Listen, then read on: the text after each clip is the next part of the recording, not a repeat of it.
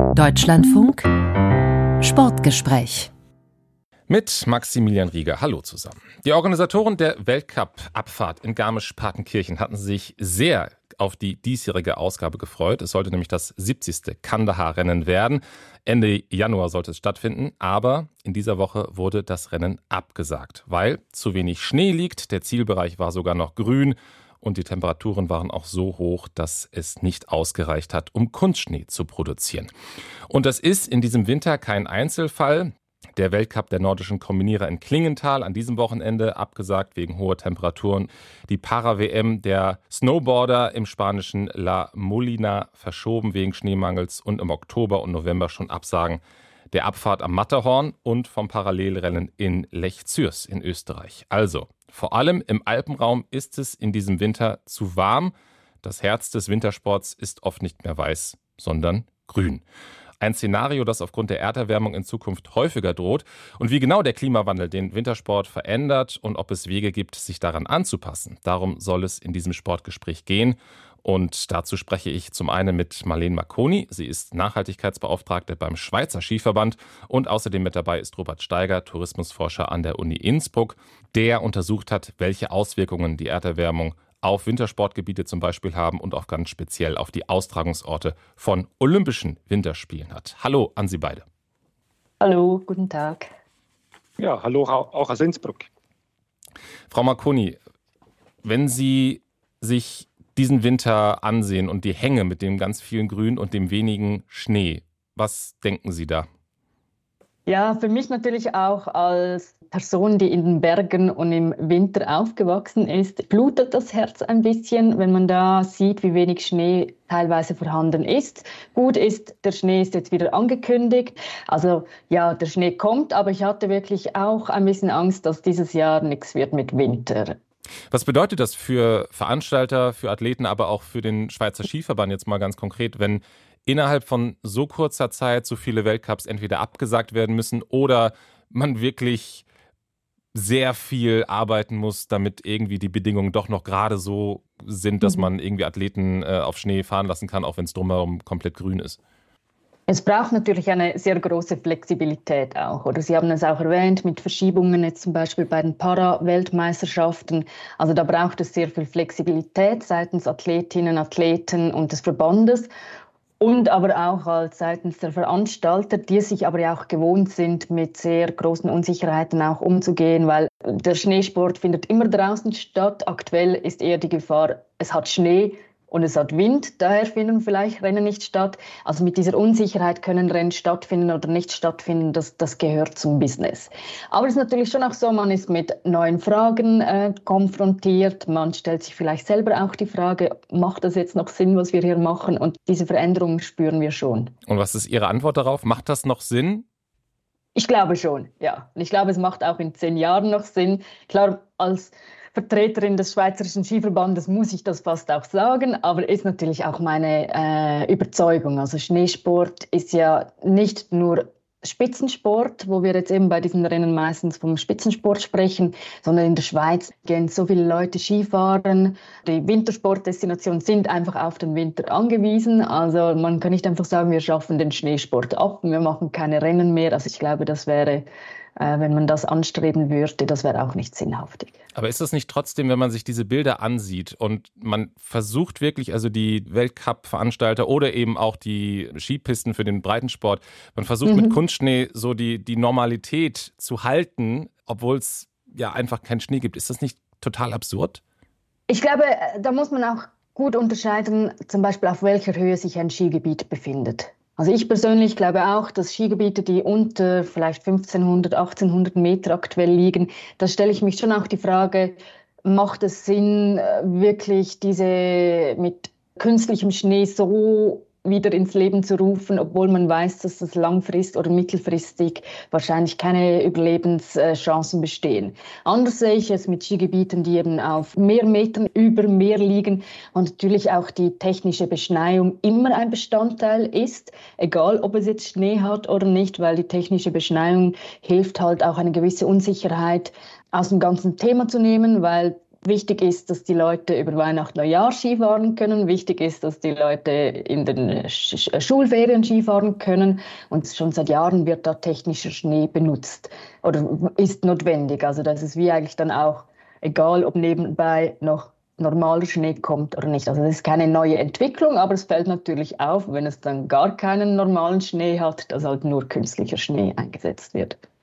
Ja, Herr Steiger, ist das, was wir jetzt in diesem Winter erleben mit den hohen Temperaturen und ja dann auch Niederschläge gibt es ja, aber dann Regen, ist das das neue Normal? Ja, also man muss davon ausgehen, dass mit wärmer werdendem Klima solche Verhältnisse häufiger auftreten. Wir wissen jetzt noch nicht, wohin der Winter sich weiterentwickeln wird. Aber das, was wir jetzt über Weihnachten, Neujahr gesehen haben, das war schon sehr außerordentlich, muss man sagen. Und also in Österreich zum Beispiel ähm, hat man jetzt festgestellt, dass das die schneeärmsten Weihnachten seit mindestens 60 Jahren waren, also Weihnachtsferien. Und ähm, das wird nicht jedes Jahr so sein in Zukunft natürlich. Es, wir werden ein Auf und Ab haben, aber solche Winter werden häufiger und die schneereichen Winter werden tendenziell abnehmen. Und das bedeutet halt, man wird sich auf Veränderungen einstellen müssen. Und die Frage ist halt, an welchen Orten kann man sich wieder darauf einstellen?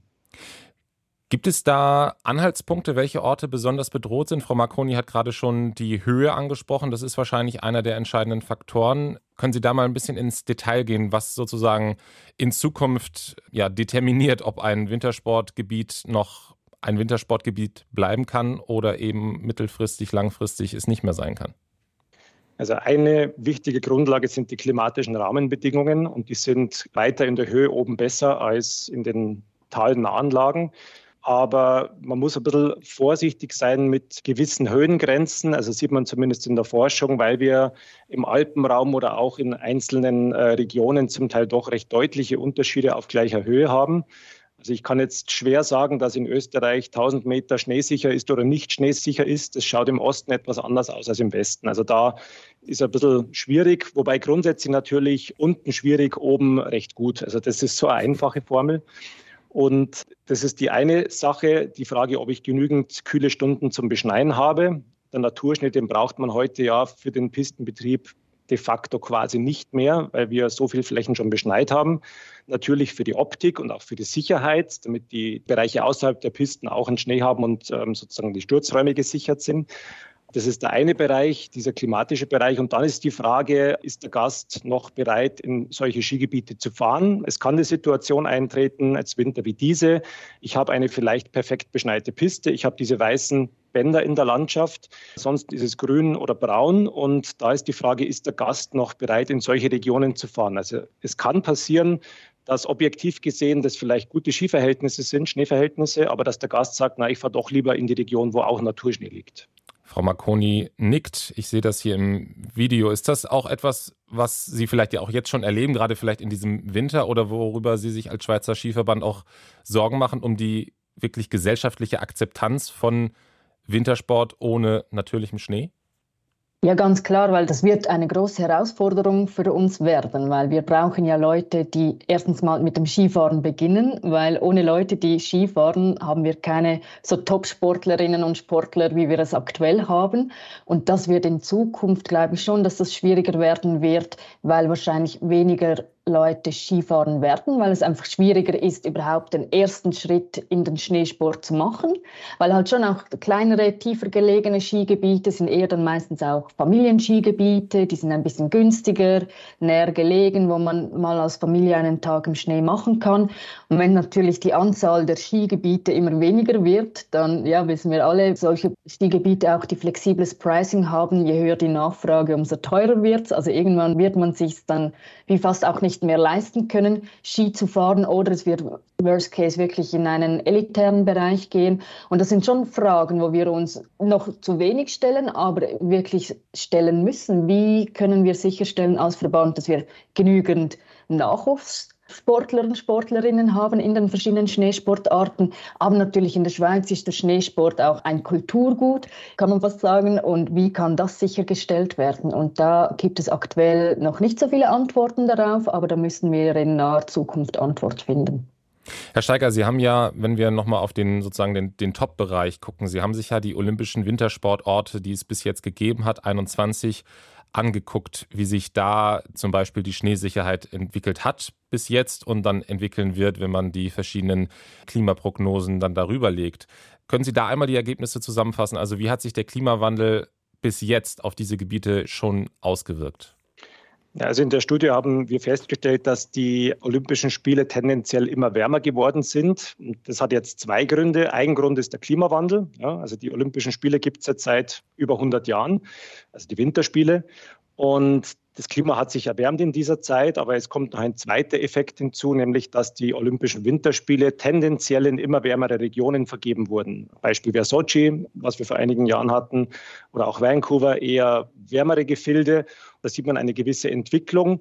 Wobei man sagen muss, dort haben wir uns eben die Hauptaustragungsorte, also die Metropolen angesehen, also wo die ähm, Hallenbewerbe stattfinden. Wir haben uns separat aber auch angesehen, ähm, wie schaut die Schneesicherheit und die Klimaentwicklung in den eigentlichen alpinen Austragungsorten statt. Die sind ja zum Teil doch 100 oder sogar noch mehr Kilometer von diesen Metropolen entfernt. Und wie sieht dann die Zukunftsprognose aus für diese Gebiete? Also wir haben uns zwei Zeiträume angesehen, einmal Mitte des Jahrhunderts 2050 und Ende des Jahrhunderts 2080. Und dann kommt es darauf an, welches Klimaemissionsszenario wir annehmen. Also sind wir erfolgreich beim Klimaschutz oder machen wir weiter wie bisher? Das sind jetzt die zwei Varianten. Bis Mitte des Jahrhunderts ist der Unterschied nicht sehr groß. Da werden zwölf oder dreizehn der ehemaligen Austragungsorte noch ausreichend klimasicher. Also wir haben uns 21 angesehen, die 21 vergangenen. Zwölf bis dreizehn werden noch schneesicher.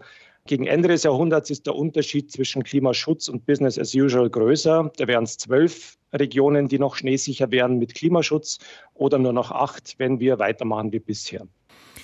Was bedeuten diese Aussichten, Frau Marconi, für Verbände und wie man über die Zukunft als Skiverband dann noch nachdenkt? Ich denke, wenn es jetzt auch um Veranstaltungen geht, wie Olympische Spiele, ähm, da sind ja wir als Verband haben da nur einen kleinen Einfluss, das läuft ja dann auf nationaler Ebene, aber ich glaube, da muss man sich wirklich gut überlegen, möchte man Olympische Spiele noch durchführen. Wir bei Swissi verfolgen jetzt eher die Strategie, dass wir versuchen, Großveranstaltungen in die Schweiz zu holen. Wir haben jetzt im 2025 die Skiathlon-WM, die bei uns stattfindet, die Freestyle-WM und dann im 2027 die Ski-Alpin-WM. Aber ganz klar muss man sich da früh genug Gedanken machen, was kann man machen, wenn es ein warmer Winter wird. Was können wir machen, um die Rennen wirklich auch sicherstellen zu können? Und wie kann man das machen, dass es dann auch möglichst nachhaltig ist? Also, dass es mit erneuerbaren Energien betrieben wird, dass es sinnvoll ist, was man auch an Investitionen betreibt in die Gebiete und da sind wir daran, auch mit Partnern uns Gedanken zu machen. Und dann ist es wirklich auch weiter hinaus gesehen dann die Frage, wo möchte man wirklich auch in Sportinfrastruktur investieren, wo möchte man seine Trainingsorte verlegen etc., weil eben für uns ist es auch wichtig, eine gewisse Planungssicherheit zu haben. Und da muss man sich wahrscheinlich mehr in Zukunft überlegen, wo man trainieren geht, wo man Events äh, stattfinden lassen möchte. Herr Steiger? Ja, vielleicht dazu ergänzend. Also ich glaube, es geht nicht um die Frage Ja oder Nein, also sei es jetzt Olympische Spiele oder sei es Großveranstaltungen, sondern also man wird das auch sogar Ende des Jahrhunderts an einigen Orten noch machen können, wie wir vorher gesagt haben. Aber es ist wichtig, das Klimarisiko zu kennen. Das ist für Destinationen wichtig. Das ist für das IOC, für Großveranstaltungen wichtig. Gerade so Großveranstaltungen wie die Olympischen Spiele haben eine Vorlaufzeit. Das sind zehn Jahre oder mehr. In diesen zehn Jahren wird auch wieder etwas passieren beim Klimawandel. Und es ist wichtig, wenn man das Risiko kennt, dann kann man versuchen, mit diesem Risiko zu arbeiten und sich darauf einzustellen oder eben auch zu entscheiden, nein, uns ist das Risiko zu groß, wir gehen das nicht ein und wir machen diese Veranstaltung nicht mehr an diesem Ort. Oder im Falle des Tourismus, dass man sagt, nein, wir müssen schauen, dass wir in den nächsten 20 Jahren vielleicht langsamer umstellen von hauptsächlich Skifahren im Winter hin zu einem breiteren Angebot, wo das Skifahren vielleicht nur noch ein kleiner Teil ist. Herr Steiger, Sie haben diese Studie ja, wenn ich das richtig gesehen habe, auch persönlich beim IOC vorgestellt im vergangenen Jahr. Wie war da die Reaktion? Ich würde sagen, sehr interessiert. Also wir hatten danach auch eine längere Diskussionsrunde und es waren, äh, soweit ich das sagen kann, ähm, wirklich ja, von Interesse geprägte Antworten, die auch hinterfragt haben, was wir gemacht haben und was das letztendlich heißt auch, also wie man damit umgehen kann. Und da gab es recht interessante Diskussionen danach und man hat es auch in der Pressemeldung dann gesehen. Das war an diesem äh, Tag noch nicht klar, dass das IOC eben die ähm, Entscheidung verschoben hat oder verschieben wird was die nächsten Olympischen Spiele betrifft, eben auch aufgrund dieser Tatsache, dass man sich das Klimarisiko genau anschauen möchte. Genau, da geht es um die Winterspiele 2030, wo eigentlich das IOC in diesem Jahr, 2023, die Entscheidung treffen wollte, wer das ausrichtet, aber diese Entscheidung jetzt erstmal auf 2024 vertagt hat. Also sechs Jahre vorher ist immer noch viel Vorlaufzeit, aber dann eben doch ein bisschen weniger, als es normalerweise üblich ist. Aber es gibt halt nicht so viele Bewerber im Moment, die sich für diese Spiele interessieren. Sapporo hat sich jetzt auch zurückgezogen. Da ist eigentlich im Moment nur Salt Lake City in den USA, die aber eigentlich lieber 34 spielen möchten. Da sieht man dann auch eben das, was vielleicht Frau Marconi angesprochen hat. Es überlegen sich jetzt wahrscheinlich auch viele Verbände, ob sie das Risiko eingehen. Haben Sie, Herr Steiger, als Sie das vorgestellt haben, haben Sie den Eindruck gehabt, dass das dann auch wirklich angekommen ist beim IOC, dass es in Zukunft wirklich schwieriger werden könnte mit den Winterspielen und vor allen Dingen auch eben geeignete Bewerber zu finden, die eben die notwendigen Voraussetzungen dann auch mitbringen? Also den Eindruck hatte ich schon, es waren auch Nachfragen, wie man quasi mit Neubewerbern umgehen könnte. Also was es für Beispiele geben könnte, was für Kriterien man ansetzt bei dieser ganzen Bewerbungslage. Und von dem her gehe ich davon aus, dass das eben schon berücksichtigt wird jetzt in Zukunft oder stärker berücksichtigt wird als in der Zukunft, äh, wie es ums Klimarisiko steht. Und ähm, also wir sind auch konkret gefragt worden, was wir zu diesen und jenen Bewerbern sagen können. Aber wir haben ja bisher nur vergangene Austragungsorte untersucht und keine potenziell zukünftigen. Von dem her konnten wir da eben keine Aussagen treffen. Aber die Modelle, die Sie da angewandt haben, die kann man ja dann auch auf mögliche Bewerber dann anwenden. Das heißt, das wäre eigentlich ein sinnvolles Vorgehen vom IOC, dass man sagt, wir entwickeln eben so ein Klimarisikomodell, was dann bei der Bewerbung auch verpflichtend durchlaufen muss und dann auch ein Kriterium ist bei der Entscheidung, wohin die Spiele vergeben werden. Ja, ganz genau. Man braucht nur eine ausreichend lange Datenreihe, was jetzt Wetterstationsdaten betrifft. Und damit kann man das Modell füttern und den heutigen Zustand sozusagen darstellen. Und dann mit den Klimamodellen, die sind global verfügbar, können wir dann schauen, was heißt das Ganze jetzt für alpine Wettbewerbe an diesem Ort in 30, 40, 50 Jahren. Da hat das IOC in der Pressemitteilung, die Sie angesprochen haben, oder auch in der Pressekonferenz dann auch ins Spiel gebracht, dass zukünftige Bewerber für Winterspiele zeigen müssen, dass im Februar, also da in dem Zeitraum, wo die Spiele dann stattfinden sollen, es über zehn Jahre unter 0 Grad kalt ist und es wurde auch überlegt, dass die Winterspiele vielleicht nur noch an einen kleinen Kreis an Orten vergeben werden, die dann rotieren sollen. Sind das Ideen, die dann die Olympischen Spiele tatsächlich auch sichern könnten?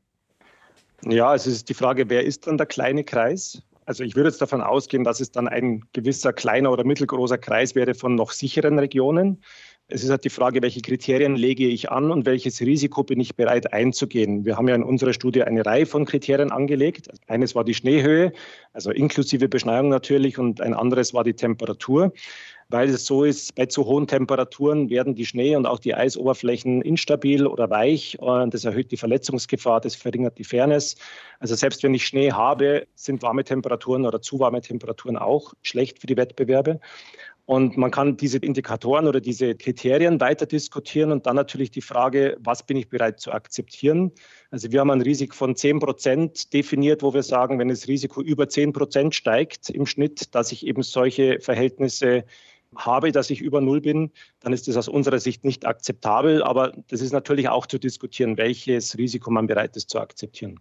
Das sind dann die sportpolitischen Entscheidungen, die dann getroffen werden müssen, eben von den Verbänden. Frau Marconi, wenn wir jetzt auch auf diese Diskussion gucken, ich persönlich war überrascht über die Offenheit des IOC, dass sie tatsächlich auch öffentlich gesagt haben, wir überlegen, dass es nur noch einen kleinen Kreis an möglichen Bewerbern gibt, weil das ja eigentlich die Abkehr ist von dem Prinzip, wie eigentlich bis jetzt Winterspiele vergeben wurden. Das wird diskutiert, aber ich fand es bemerkenswert, dass das in die Öffentlichkeit so getragen wurde. Und jetzt auch angesichts des Winters erleben wir jetzt so eine Art Klimaerwachen bei den ganzen Verbänden, die sich mit Wintersport beschäftigen? Schwierige Frage, weil ich nicht weiß, was ich antworten soll. Also ich glaube, bei der FIS ist das Erwachen noch nicht so, wie man es eigentlich sich wünschen möchte. Wir haben aber, also FIS ist ja der internationale der Verband genau. für ähm, die meisten Schneesportarten. Wir haben aber als Gegenbeispiel die IBU, das ist der internationale Biathlonverband, wo sehr proaktiv äh, im Bereich Nachhaltigkeit unterwegs ist. Und ich denke jetzt, wenn ich an einen Verband denke, der das wirklich gut macht, dann würde ich den Biathlon-Verband nennen, weil ähm, die wirklich investieren. Sie haben selber eine äh, Nachhaltigkeitsstrategie entwickelt, die investieren in Forschung etc. Und das ist wirklich für mich ein, ein Vorzeigevorgehen, wie man es als internationaler Verband machen könnte. Bei der FIS ist jetzt halt aktuell die Lage ein bisschen schwieriger, ist natürlich auch grundsätzlich schwieriger, weil es ein sehr großer internationaler Verband ist. Aber nichtsdestotrotz wären die großen Hebel wahrscheinlich auch, wenn es um CO2-Reduktion etc. geht, dann wirklich auf internationalem Niveau anzusiedeln, wenn es um Rennplanung geht, ähm, die optimiert werden könnte, damit man zum Beispiel weniger fliegen muss etc. Aber da braucht es, glaube ich, noch ein bisschen. Woran liegt das? Ja, das ist auch eine gute Frage.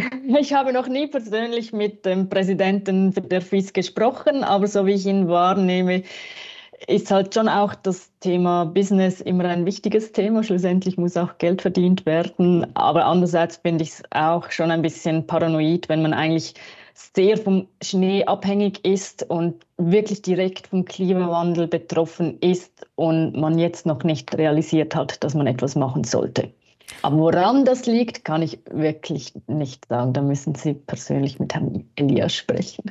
Das versuchen wir. Herr Steiger, wie kann man bei den Verbänden eine, eine, Offenheit dafür schaffen, dass der Klimawandel real ist und dass der reale Auswirkungen hat auf das Geschäftsmodell? Also ich glaube zum einen, ähm, indem man eben Modelle verwendet, die möglichst realitätsnah sind. Also es gab in der Vergangenheit, noch vor 10, 15 Jahren, genügend Untersuchungen, die ausschließlich Naturschnee betrachtet haben. Und da haben eben wir dann gesagt, na, also das geht völlig an der Realität heute vorbei. Beschneiung muss mit berücksichtigt werden, weil sonst sind wir auch nicht glaubwürdig, weil es hat mit, also Naturschnee hat einfach mit Skibetrieb nur noch relativ wenig zu tun, dass man darauf zu 100 Prozent angewiesen wäre. Ja. Also das, glaube ich, ist ein wichtiger Punkt. Ein weiterer wichtiger Punkt ist auch klar zu kommunizieren, also jetzt von unserer Seite her, von der Wissenschaft, Schneesport wird auch Ende des Jahrhunderts noch möglich sein aber eben nicht mehr überall dort, wo das heute möglich ist. Das heißt, wir als Klimafolgenforscher sagen nicht, lasst es am besten alles bleiben und hört sofort auf, sondern ähm, wir müssen klar kommunizieren, wir müssen uns damit auseinandersetzen und es gibt Möglichkeiten, sich damit auseinanderzusetzen. Es braucht halt nur die richtigen Strategien für die richtigen Orte und die können eben sehr, sehr unterschiedlich aussehen. Und dann glaube ich, dann müssen wir uns nicht den Vorwurf machen lassen, dass wir Untergangspropheten sind. Das war in der Vergangenheit immer wieder mal durchaus Thema in der ganzen Thematik. Und ähm, dann kann man, glaube ich, aufeinander zugehen und dann natürlich bestmöglich daran mitarbeiten, wir als Wissenschaftler an möglichen Lösungen, indem wir eben, sage ich mal, möglichst lokale, punktgenaue Untersuchungen machen können und auch die Unsicherheiten klar kommunizieren, die damit äh, bestehen. Also ich kann eben nicht sagen, dieser Ort wird zu 100 Prozent sicher sein, weil es eben diese Schwankungen gibt im Klima, ähm, die man nicht ausblenden kann. Ähm, und ich glaube, so aufeinander zugehen, ähm, müsste das durchaus möglich sein für die Zukunft. Bleiben wir mal auf Veranstaltungsebene. Wenn da jetzt einer auf Sie zukommen würde und sagen würde, okay, wir sehen, wir haben ein Problem, unsere Schneesicherheit nimmt bis 2050 und dann darüber hinaus nimmt es ab. Was für Anpassungsstrategien gibt es denn dann da? Also man kann zum einen versuchen, den Rennkalender anzupassen, dass man sich anschaut, ähm, an welchen Orten sind denn die Verhältnisse zu welchem Zeitpunkt in der Saison am besten. Und jetzt Orte wie zum Beispiel Garmisch-Partenkirchen, wo dieses Jahr leider wieder der, der, Bewerb ausfallen musste, da könnte man schauen, gibt es denn in der Saison bessere Zeitpunkte, die weniger Risiko haben? Vielleicht wurde das schon gemacht, ich weiß es nicht, aber das wäre ein Schritt. Dann generell die Frage, wann man in die Saison überhaupt starten muss. Muss das im Oktober sein? Ähm, kann das auch später sein? Kann ich vielleicht nach hinten raus verlängern? Aber ich glaube, das sind Dinge, die, die schon diskutiert wurden und diskutiert werden. Also Anpassung des Rennkalenders, des Timings ist eine Option. Weitere Option wäre natürlich auch noch äh, eine weitere Absicherung der, der Schnee, ähm. Das heißt aber natürlich auch, ich muss immer mehr Technik noch verwenden, um das Ganze sicherzustellen. Und heißt, ich produziere auch weiterhin Bilder von weißen Bändern in grüner Landschaft. Also ich kann natürlich mehr machen, als nur zu beschneien, indem ich äh, Schneepakete mit, mit äh, Textilien abdecke. Das wird zum Teil eben gerade bei den nordischen schon gemacht, dass man den Schnee vom Vorjahr konserviert, damit man dann sicher im Dezember in die äh, Bewerbe starten kann. Das könnte man noch mehr machen, aber kann eben dann auch vermehrt wieder zu diesen Bildern führen, die wir jetzt gesehen haben. Und abgesehen davon, glaube ich, muss man auch schon auch sich ernsthaft die Frage stellen, ist es noch sinnvoll, an bestimmten Orten solche Wettbewerbe auszutragen? Man muss ja auch bedenken, ähm, das Signal, ein Wettbewerb wird wegen Schneemangel abgesagt, das ist auch ein Signal an den Tourismus oder an den Gast. Es suggeriert, man kann dort nicht Skifahren. Und das muss ja gar nicht zutreffen. Ja? Garmisch ist abgesagt, aber das Skigebiet ist geöffnet. Und jetzt diese Absage, würde ich davon ausgehen, ähm, suggeriert vielen Gästen, ja, brauchen wir gar nicht hinfahren zum Skifahren, macht keinen Sinn. Also es ist schon auch ein Image-Schaden damit verbunden, wenn Bewerbe abgesagt werden müssen. Frau Marconi, Sie hatten die Hand gehoben, als es um den Rennkalender ging. Ja, genau, weil also diese Fragen wurden auch bei uns intern auch schon diskutiert, oder? Und das Thema ist schon, eigentlich würde es grundsätzlich vom Schnee her Sinn machen, alles nach hinten zu verschieben, weil im April hat man oftmals noch sehr gute Verhältnisse. Also in den letzten Jahren waren es so, teilweise konnte man Anfangs Mai sogar noch Skitouren gehen. Aber das Problem ist halt schon, im Frühling interessiert sich niemand mehr für Skirennen. In der Schweiz ist es dann auch so, dann wird dann so Region im Unterland, wie wir es nennen, Region Zürich etc. alle, da ist Frühling, da sprießen die Blumen und da interessiert sich niemand mehr für Skirennen. Und die Saison beginnt unter anderem einfach auch so früh, weil man eben im Oktober auch den Skiverkauf etc. lancieren möchte. Man möchte die Leute animieren, äh, dass sie Winterferien buchen etc. Und das ist halt schon eben das Thema, es geht schlussendlich auch um Business. Und daher ist es nur die Verschiebung des, der Rennen ist schwierig und dann ist auch ähm, natürlich schon auch so, dass halt. Aber wie kommt man aus diesem Denken raus? Weil ich glaube, mhm. viele Leute, die das jetzt gehört haben, die, die Erderwärmung irgendwie, denen das am, am Herzen liegt, werden sagen, ja, aber wir müssen halt davon wegkommen, dass wir auf das Business mhm. gucken. Wie kommt man da raus? Ich glaube, diese Frage kann man nicht beantworten, weil überall spielt Business und wenn, wenn es nicht mehr darum geht, dass man auch Geld verdienen muss oder dass es wirklich eben auch, es geht um Skis, die verkauft werden etc. Wenn man das oder diesen Aspekt des Schneesportmarktes äh, wegnimmt, dann ist man dann wirklich bei der Frage, macht es Sinn, weiterhin Schneesport zu betreiben oder nicht. Und ich glaube, man kann man versuchen, aus diesem Gedanken rauszukommen, aber ich glaube, in einer kapitalistischen Welt, wie wir auch drin sind, ist das schon eher schwierig. Und dann ist halt schon auch, dann sind das einerseits sind es natürlich ähm, diese ökonomischen Fragen, aber es sind natürlich auch äh, politische Fragen. Oder es ist auch nicht ganz so einfach, irgendwie sagen wir gewisse Stationen dann aus dem Rennkalender zu nehmen ähm, oder einfach Verschiebungen zu machen. Und das ist also aktuell ist es halt schon sehr auch das ganze Schneesportsystem sehr ähm, ein traditionelles System, eher träge auch, wie soll ich sagen, Prozesse.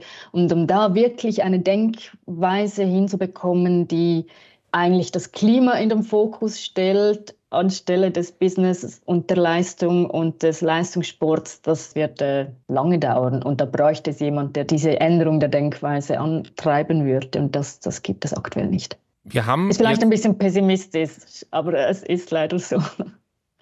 Wir haben ja inzwischen auch schon zum Beispiel im Skispringen die Tendenz gesehen, dass man sich von Schnee tatsächlich verabschiedet. Also wir haben das erste Weltcup-Springen der Wintersaison im polnischen äh, Wisła, wo man prophylaktisch gesagt hat, wir springen auf Matten, weil wir wissen, wenn wir so früh anfangen, wird es da sehr wahrscheinlich keinen Schnee geben. Ist das etwas, schneeloser Wintersport in manchen Sportarten, der in Zukunft wichtiger werden wird, Frau Marconi? Also ich glaube, im Skispringen, äh, das ist ein gutes Beispiel. Dort wird dies eine Variante sein, die sicherlich äh, geprüft wird oder jetzt schon durchgeführt wird. Ich hatte dazu auch schon Austausch mit unserem ähm, Skisprungverantwortlichen und der sagt auch, schlussendlich ist es für den Skispringer egal, ob er jetzt eine vereiste Spur runterfährt oder eine nicht vereiste Spur und ob er unten dann irgendwie auf Schnee landet oder auf, äh, auf Matten, wie sie es nennen oder es geht schlussendlich darum, dass man irgendwo runterfährt und springt und versucht, möglichst weit zu kommen. Und das ist der Kern der Sportart schlussendlich. Und ich denke, der, also Skispringen kann sehr gut in so eine schneelose Variante übergeführt werden. Man hat dann in den Langlauf-Biathlon-Disziplinen gibt es ja schon Anlässe, die mit Rollskis durchgeführt werden. Also auch dort sind Alternativen möglich. Im Ski Alpin, denke ich, wird es, es gibt ja die Disziplin Grasskifahren, die gibt es eigentlich, aber ich glaube, das äh, wird schon nicht so die, äh, der, der Anreiz sein. Was es aber natürlich auch bereits gibt, sind zum Beispiel Trainingsstrecken, die mit so einem Teppich gemacht werden. Also da wird eigentlich mittels Teppich wird der, der Schnee nachgebildet, so dass man auch ohne Schnee trainieren kann. Also in diese Richtung, ich denke im Trainingsbereich wird man auch im Ski Alpin ähm, auf schneefreie äh, Sachen umstellen können. Also ja, das ist ganz klar, das sind äh, Gedanken, die man sich auch schon bereits macht und die man sich noch vermehrt machen muss. Herr Steiger, ähm, zum Abschluss von diesem Sportgespräch, wenn wir das jetzt hören, dass irgendwie der Wintersport immer noch in so einer etwas trägen Haltung ist, aber eben auch schon es ja Konzepte für die Zukunft gibt. Was müsste aus Ihrer Sicht jetzt ziemlich akut passieren, damit der Wintersport nicht mehr so weitergeführt werden kann, wie wir ihn kennen, weil das wird offenbar nicht möglich sein, aber dass der Wintersport eben tatsächlich noch so weitergeführt werden kann, dass es irgendwie Sinn ergibt? Also ich glaube, man kann den aktuellen Winter als Anlass nehmen und den als Stresstest fürs System verstehen, also für das System Wintertourismus und auch für das System ähm, ja, Hochleistungssport, Hochleistungswintersport. Äh, und man sieht, was für Probleme wir aktuell haben und das wird häufiger auftreten und man muss sich zwangsläufig mit der Frage auseinandersetzen, was tun. Also man sollte nicht darauf hoffen, nächstes Jahr wird schon wieder besser. Also ich hoffe, es wird besser, aber man, man muss sich einfach ähm, auf ja, das Schlimmste eigentlich einstellen, weil dann ist man gut vorbereitet. Also das, glaube ich, ist das als Stresstest zu verwenden, wäre ein, eine gute Möglichkeit. Dann das Klimarisiko, wie schon erwähnt, ähm, zu kennen und zu analysieren zu lassen vor Ort, weil dann kann man sich entsprechend darauf einstellen und dann auch wirklich in die Diskussion gehen äh, mit vor Ort mit den jeweiligen Entscheidungsträgern, wie man in Zukunft weiterarbeiten könnte. Und hier noch einmal, es, oftmals wird es sehr vereinfacht dargestellt, die wollen den Skisport abschaffen. Darum sollte es nicht gehen, sondern es geht darum, ähm, den Tourismus zukunftsfähig zu machen.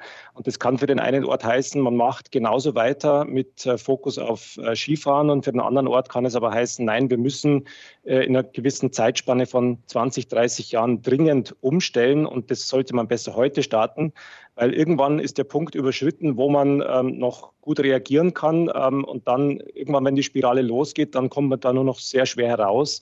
Wenn man als ähm, schneeunsicherer Skisport gilt, dann ist es nicht mehr so einfach, das Image zu drehen und zu sagen, und wir machen jetzt auf einmal Alternativen. Die, die als erstes Alternativen zum Schnee anbieten werden, die werden dann vermutlich künftig auch die Nase vorne haben, weil sie sich schon einen Namen gemacht haben. Und das passiert eben nicht von einem aufs nächste Jahr. Also, die Zukunft ist nicht hoffnungslos für den Wintersport, aber es wird sich etwas ändern müssen aufgrund der Erderwärmung. Das waren Einschätzungen von Robert Steiger, Forscher an der Uni Innsbruck und Marlene Marconi. Sie ist Nachhaltigkeitsbeauftragte beim Schweizer Skiverband. Vielen Dank, dass Sie an diesem Sportgespräch teilgenommen haben. Sie können dieses Sportgespräch auch nochmal nachhören in der Deutschlandfunk Audiothek, wenn Sie möchten.